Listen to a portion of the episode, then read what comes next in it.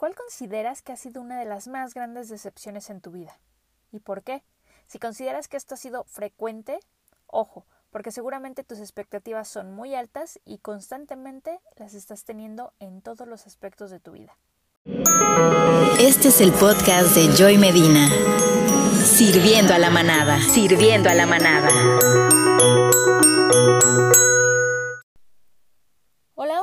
Hola, hola, ¿cómo están? Bienvenidos a Sirviendo a la manada en este nuevo episodio. El día de hoy Em, les doy la bienvenida, yo soy Joy. ¿Y qué creen? El tema de hoy se trata de grandes decepciones. ¿De dónde viene una gran decepción? Pues yo creo que todos los hemos, los hemos enfrentado a un momento similar, eh, porque normalmente las grandes decepciones no están relacionadas directamente solo con un factor, como podría ser el trabajo o el aspecto personal, sino que decepciones tenemos todo el tiempo. Y en la medida en que entendamos de dónde vienen estas decepciones y cómo podemos evitar que sucedan con frecuencia o que sean algo recurrente, en esa medida vamos a precisamente tratar de evitar estos momentos que muchas veces impactan demasiado y otras veces tienen un impacto probablemente mínimo. Así que, de entrada, creo que estas grandes decepciones tienen todo que ver con la idealización de un momento. Eh, empecemos, por ejemplo, a dar como la descripción de qué es una decepción, para que todos estemos con la misma línea. Y lo que dice la Real Academia es que decepción es el pesar causado por un desengaño. Quiere decir que eh, es ese sentimiento o esa emoción que tenemos cuando nos desengañamos de algo. Y normalmente de qué es? Pues que al final tenemos una expectativa, que es una especie de ilusión. No es lo mismo idealizar que ilusionar. Normalmente la expectativa tiene que ver con una idealización. Eh, y esta idealización significa elevar las cosas sobre la realidad sensible por medio de la inteligencia o la fantasía. Normalmente fantaseamos con hechos, creemos e idealizamos que las cosas van a ser de cierta forma porque nos gustaría o porque nos han contado, llenamos de expectativas ciertos momentos. Y esto pasa en los trabajos, pasa en las relaciones, pasa también eh, eh, en las experiencias. En un trabajo, por ejemplo, eh, hay diferentes temas donde tú puedes idealizar desde cómo va a ser tu jefe, cómo van a ser tus compañeros de trabajo, eh, cómo va a ser tu trabajo en sí, qué actividades vas a desempeñar y cómo seguramente tú vas a lograrlo. No estoy hablando de que tiene que ver con la fe o el conocimiento de ti como persona y sabes lo que vas a lograr, sino tienes unas expectativas con respecto a un trabajo y lo que esto y lo que este trabajo te va a brindar o tienes unas expectativas de cómo debería de ser el jefe, que aquí, ojo, resaltamos la palabra debería, ¿Cómo debería ser tu jefe? ¿O cómo te gustaría que fuera tu jefe? ¿O cuál sería el jefe ideal para ti? Y entonces nos hacemos una idea de cómo creemos que así debe ser. Desde mi punto de vista les diría, me parece inevitable que muchas veces no idealicemos o pensemos o ya traigamos desde niños o desde muchos años atrás ideas de cómo debería de ser las cosas, porque nos han contado, porque lo hemos vivido, porque quizá ya conocimos o ya vivimos una experiencia que para, nuestra, que, que para nuestra opinión, o sea, de forma personal, es lo ideal, un trabajo ideal sería este en el que salga de tal a tal hora, descanse tales días, me paguen tanto, haga estas funciones, pueda viajar para los que quieren viajar, pueda quedarme desde casa, ¿no? Que ahorita con la pandemia mucha gente le pasó. Ese es mi trabajo ideal.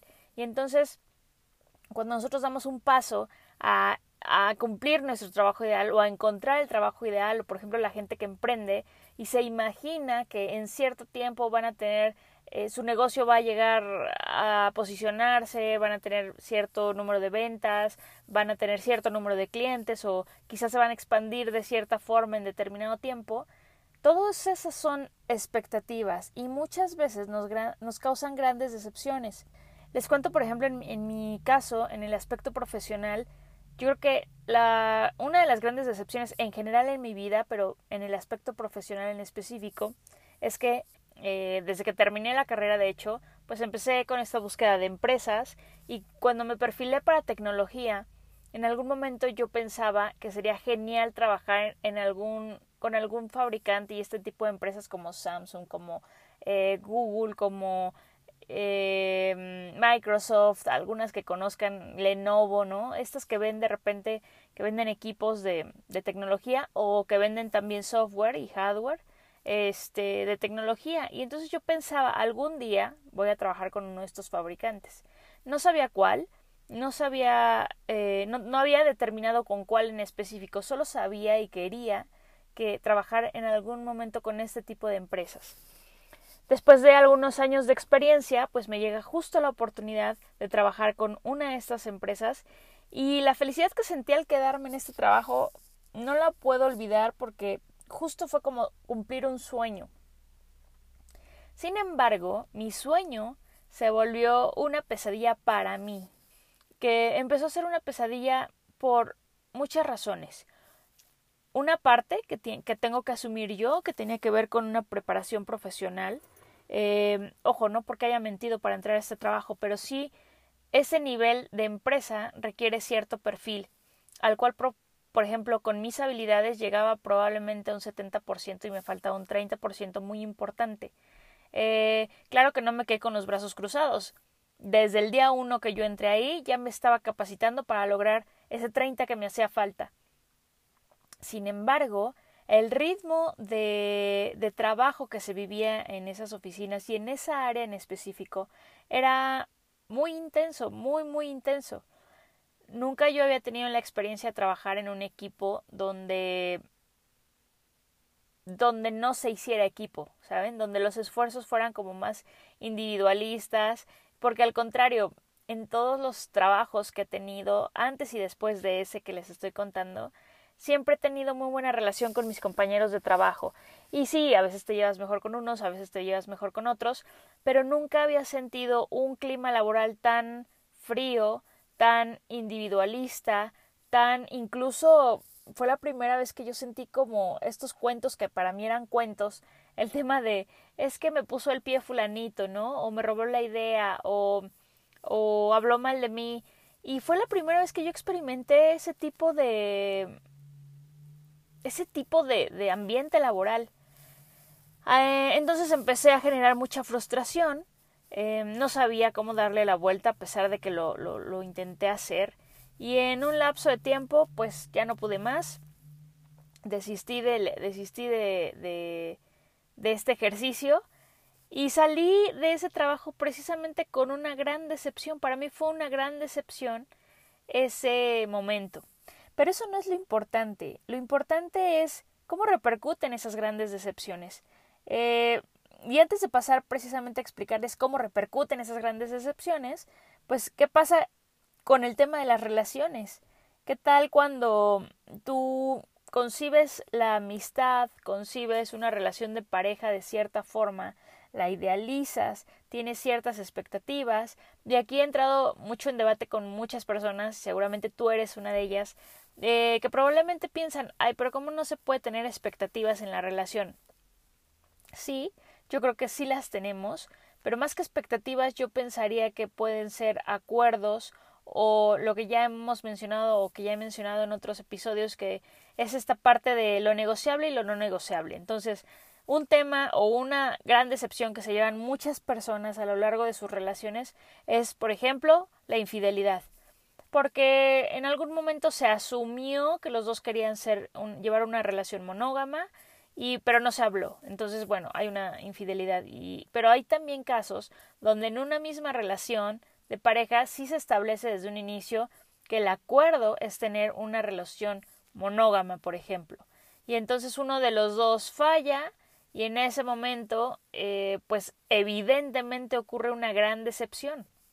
Y ahí la gente dirá, oye, pero pues es que no tiene que ver con un tema de idealicé a mi pareja y la relación con mi pareja, sino que fue un acuerdo totalmente, total, o sea, están en lo cierto, fue un acuerdo que al final pues terminó siendo siendo este roto por, por la otra persona.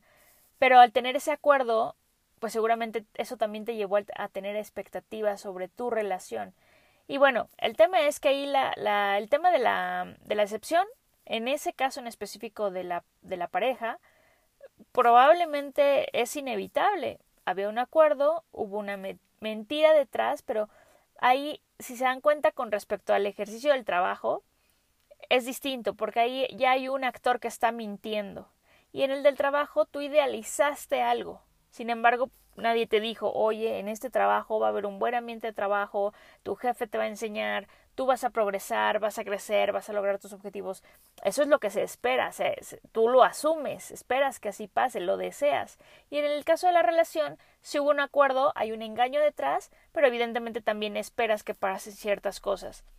Eh, de hecho, para que la relación funcione, pues tiene que haber el compromiso de las dos personas. Si no existe eso, es imposible que uno solo perdón, no es imposible, más bien eh, probablemente la relación ya no es lo más sana posible. Sí existen relaciones donde uno da más que el otro y probablemente no avancen a la par. Eh, no, no me parece lo más sano, sin embargo sí sucede mucho. Entonces, sí, sí existen, pero el tema es que en estos dos ejemplos sí hay una mentira detrás en un escenario y en la otra no la hay. Y en los dos casos se viven grandes decepciones. Y lo mismo con amistades. Eh, en la medida en que tú esperas que un amigo o una amiga se comporte de cierta forma, eh, estás poniendo expectativas en esa persona. Y prácticamente, si se dan cuenta, ponemos expectativas en muchas cosas. Lo complicado aquí, en el tema específico de las relaciones personales, es que pones tus expectativas de cómo se debería de comportar la gente a tu alrededor, ya sea pareja, familiares o amigos, o conocidos o compañeros de trabajo, pero muchas veces no es algo estipulado. Tú asumes que así es porque es algo que tú crees o que tú haces también. Entonces, si tú a lo mejor piensas que cuando un amigo te pida ayuda tú vas a ir corriendo en ese momento, y el día que a ti te pase tú esperas que tu amigo igual corra en ese momento, puede salirte o puede no salirte. Probablemente a tu amigo, aunque te quiera mucho, no va a salir corriendo como tú porque sus códigos para demostrarte su amistad son otros, sus valores son otros. Y, y ahí suceden muchas grandes decepciones de cosas que no hablamos, que asumimos que la gente debería comportarse como nosotros creemos que deberían comportarse sin haberlo estipulado o hablado y suceden grandes decepciones por lo mismo. Entonces un punto muy importante en este caso sería comunicarse y eh, tener muy claro tus negociables y tus no negociables y si tus compañeros, amigos, en este caso, familia, no cumplen con ese código que tú tienes, pues nada, nada más pones tus límites, pero ya no te llevarás grandes decepciones en ese sentido. Entonces la comunicación en el aspecto de relaciones personales me parece fundamental, no solo de pareja, sino en todas las relaciones personales que tengas.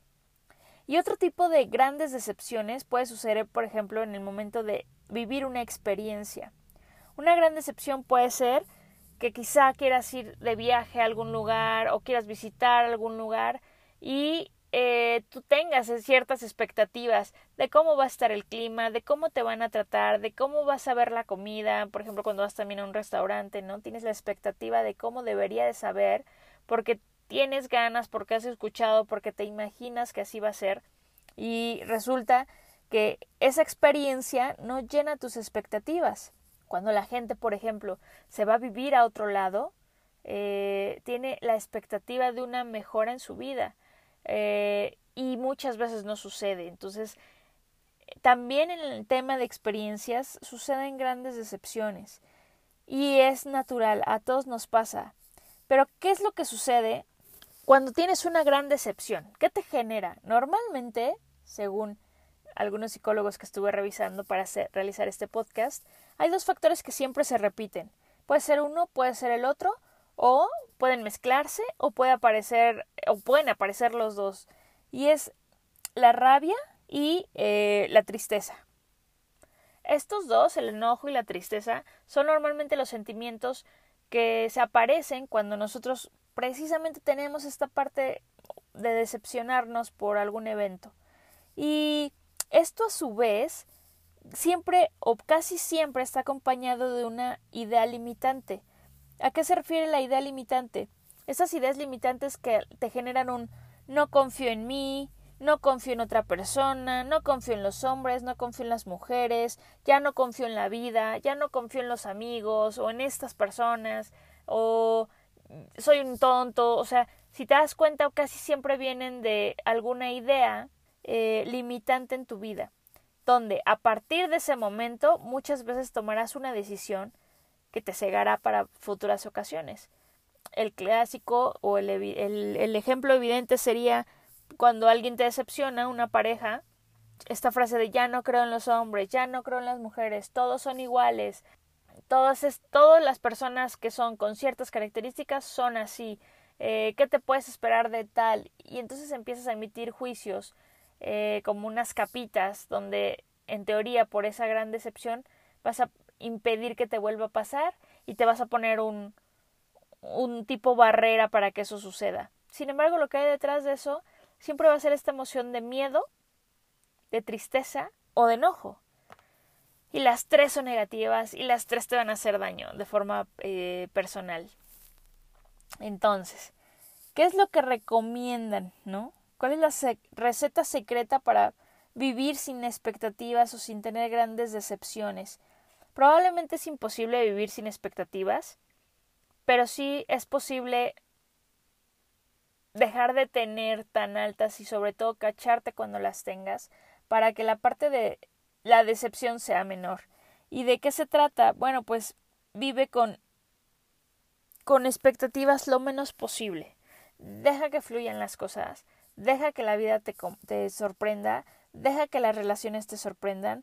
Ojo, no tiene que ver nada más con, ah, bueno, entonces ya, para la siguiente no pasa nada, porque de las grandes decepciones tienes que hacer el análisis para saber en qué colaboraste, por qué se dio así, eh, qué experiencia y enseñanza te dejó. Y una vez que tengas estas tres preguntas resueltas, entonces sí puedes comenzar a, tener la siguiente experiencia sobre el mismo rubro en este caso, pero sin menores expectativas.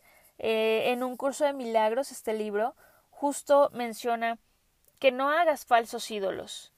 Todo aquello que estás idealizando, el trabajo perfecto, la pareja perfecta, mis hijos perfectos, eh, los estudios perfectos, el, lugar perfecto para vivir, la comida perfecta, lo que quieras que tengas en tu cabeza, al que, a lo que le estés poniendo la etiqueta de eh, un ídolo, en este sentido, porque normalmente hemos escuchado la parte de ídolo como en fans, cantantes, artistas, no, lo que sea que tú estés idealizando es un ídolo falso. Y es muy probable que todos los ídolos caigan. Y es parte de la enseñanza incluso de la vida. Eh, cuando tú idealizas algo es muy probable que en algún momento de tu vida ese ídolo caiga. Y eso es para que al final aprendas que no hay seres perfectos y al final la enseñanza que trae detrás es eh, a no juzgar. Pero bueno, este ya es un trabajo más profundo. Se los digo porque justo este libro de Un curso de milagros, para quien nunca lo había escuchado, es un, es un libro que, que Jesús dicta o que universo dicta, como lo quieras tú nombrar y llamar, a una persona que era totalmente agnóstica. Y y lo que él hace en este libro, que de hecho parece una Biblia porque está muy grande y trae algunos ejercicios, etcétera, de lo que trata este libro es como de entender cómo se vi, cómo puedes vivir de una forma más feliz sin tener juicios y sin muchas muchas lecciones que este libro te da. Pero realmente lo que menciona este libro o el fondo del libro es que se llama un curso de milagros porque el milagro es ese cambio de percepción de las cosas. Escuchaba también hace poco en un episodio de un podcast donde hablaban del tema del control y entonces lo que decía este conductor eh, era justo que cuando él dejaba de controlar toda la todo lo que pasaba a su alrededor le venía bien porque todo era una sorpresa, justo no se salía del plan. Y eso pasa un poco cuando idealizamos. Cuando idealizamos tenemos un plan de cómo deberían de ser las cosas, la expectativa que hablamos al inicio. Y cuando tú sueltas eso, es más fácil que te alegres de las cosas que están pasando a tu alrededor, porque todo va a sumar. En lugar de restar, todo va a sumar. Entonces, si tú entras a un nuevo trabajo sin tanta expectativa, si te toca un jefe genial, va a sumar si te pagan súper bien y tienes prestaciones, va a sumar, que normalmente eso lo sabes antes, ¿no? Pero si te dan un bono, por ejemplo, va a sumar. Si tienes compañeros geniales, van a sumar. Si aparte la empresa tiene una excelente cultura organizacional, eh, con, mucha calidad humana, va a sumar. Si tú como emprendedor vas de chiquito y empiezas a tener y a tener y a tener un crecimiento, va a sumar. Eh, si tú tienes relaciones personales con amigos, por ejemplo, y, y los empiezas a aceptar como son, todo lo que ellos te den va a sumar también. Entonces, eh, aquí hay otro principio súper importante que ese hay que trabajarlo y hay que trabajarlo muy duro y tiene que ver con el amor incondicional. Y el amor incondicional se trata de dar por el placer de dar, no el dar para recibir a cambio. La ley de, de, de atracción o esta ley eh, como malentendida en algunos casos, la ley de atracción, tiene que ver con tú das y, y la misma ley universal te, te manda de regreso lo mismo, pero en el momento en el que estás dando lo que tienes que lograr es lo doy porque lo disfruto. Entonces, en el caso de las relaciones aplica muy bien, porque tú le das a tu pareja, tú le das a tus amigos, tú le das a la gente cercana, a tu familia, porque lo estás disfrutando. Si ellos te dan está perfecto y si no, acéptalos como son y si no te gusta como son, entonces no los tengas cerca de tu círculo social. Pero verás cómo haciendo este ejercicio de no esperar, de no tener tantas expectativas, de no juzgar, de no este, idealizar las cosas, vas a tener menos decepciones. Y finalmente, en este, en este escenario, lo que quiero recomendarles es un libro. Sin embargo, es un libro que no nada más habla de, de, esta sección, te va a dejar muchísimos aprendizajes si tú lo lees. Se llama La magia de Elizabeth Gilbert. Y ella es la escritora de Comer, Rezar y Amar, que ha sido una película y fue un bestseller eh, en cuanto al libro. Honestamente, yo he visto la película, no es mi favorita, pero resulta que el libro fue un hitazo y, la y por eso hicieron también la película y le ha ido súper bien a esta escritora, pero digamos que ese fue su primer gran éxito. Y una de las cosas que ella dice y menciona en su libro, que me gusta porque tiene que ver con expectativas, aunque no es el punto central del libro, es que ella escribía, ella decidió conscientemente dedicarse a escribir, pero sin ponerle el peso que eso representaba eh, en el aspecto profesional. Y me explico mejor. Lo que ella dice es, hay mucha gente que escribe o hay mucha gente, principalmente ella menciona, por ejemplo, pues a gente como artistas, ¿no? Que al final ella es una escritora, se considera pues artista, pero aplica para cualquier persona. Lo que ella dice es, cuando tú le pones la carga, por ejemplo, de tener que vivir de eso a algo, se vuelve más complejo que lo disfrutes y le empiezas a poner expectativas. Entonces yo conozco a muchos compañeros escritores que cuando empiezan a hacer una obra ya le están cargando de expectativas de seguro con esto voy a, va a ser un hitazo, me voy a hacer famoso, va a ser un bestseller, voy a vivir de eso y después me van a hablar editoriales, me van a ofrecer eh, publicar mis libros y entonces, si me explico, y de eso voy a vivir, entonces ya dejan de disfrutar el escribir por las expectativas que tienen. Y cuando sus libros salen al público o incluso desde antes, cuando los llevan a las editoriales para ver si les interesa publicarlos, resulta que les dicen que no. Y por lo tanto se llevan grandes decepciones de que un material que tanto a lo que tanto le dedicaron tiempo no funciona y mucho menos los reditúa de la forma en que esperaban. Eh, entonces ella lo que decidió, que creo que es aplicable para todos cuando se trata de expectativas, es yo escribo porque me gusta escribir. Y a eso no le doy la carga de que a través de eso tengo que vivir, me tiene que mantener, me va a dar dinero, me va a dar fama. Para eso me consigo otro tipo de trabajos, que quizá no es lo que más disfrute, pero que eso me brinda mi sustento el día a día para pagar las cuentas, para comer, para vestir. y en cambio le dedico un tiempo 100% que disfruto a mis escritos y me quito de ese estrés y de esas expectativas de que esa, eso que estoy escribiendo en algún momento tiene que ser un bestseller.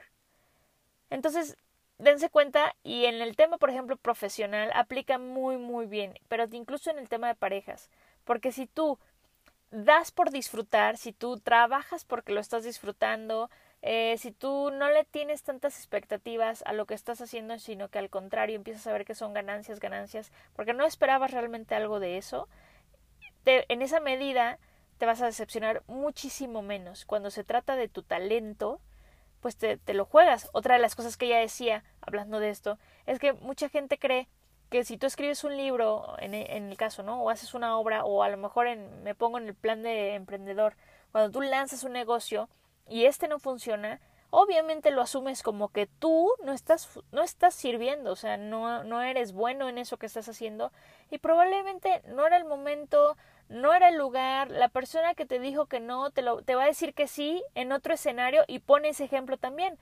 Yo presenté, ella decía, en, eh, escribe en, en, el libro, yo presenté un escrito tres años antes, tres me parece, tres años antes, a la misma persona de, la, de una editorial y tres años después, y me dijo que no, o sea que estaba mal mi escrito, que no funcionaba, etcétera y tres años después les presento el mismo escrito a la misma persona y resulta que le encantó.